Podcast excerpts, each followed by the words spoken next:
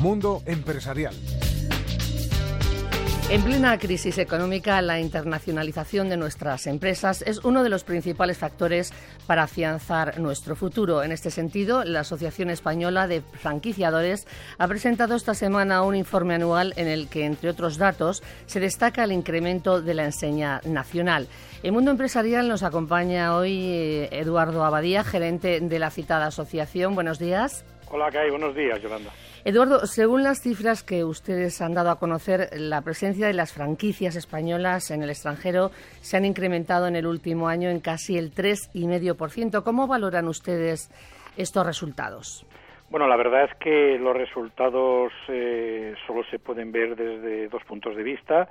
Uno, que desde luego se ha crecido en el número de empresas que están en, en mercados exteriores y segundo que bueno se ha incrementado casi un tres y medio por ciento como tú bien decías. Es decir en momentos de crisis está claro que la franquicia española ha sabido buscarse sus mercados.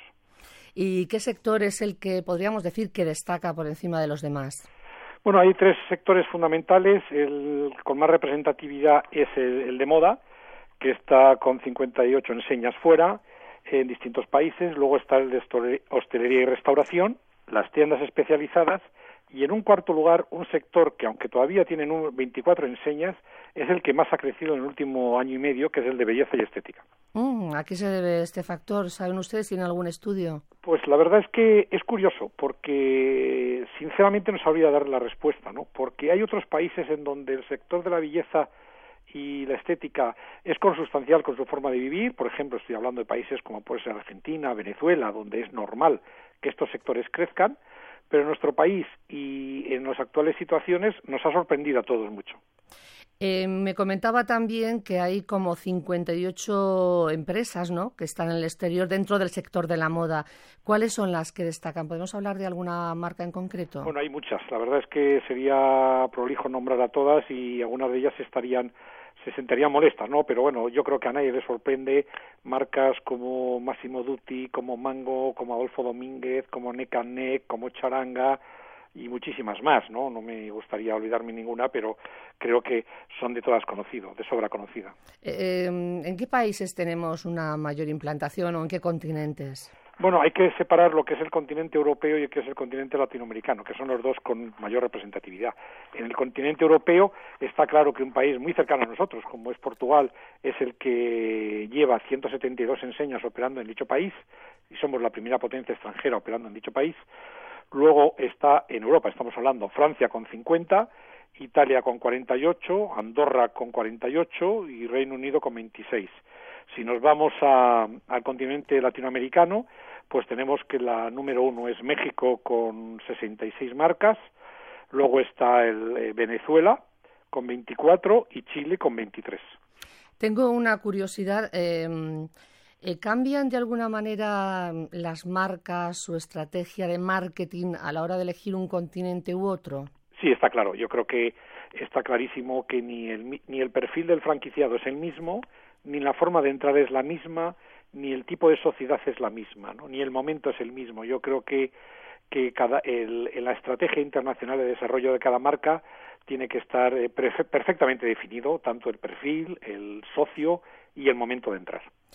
Eh, está claro que China va a ser en nada ya la primera potencia eh, mundial en lo que económico se refiere, en el sentido económico se refiere.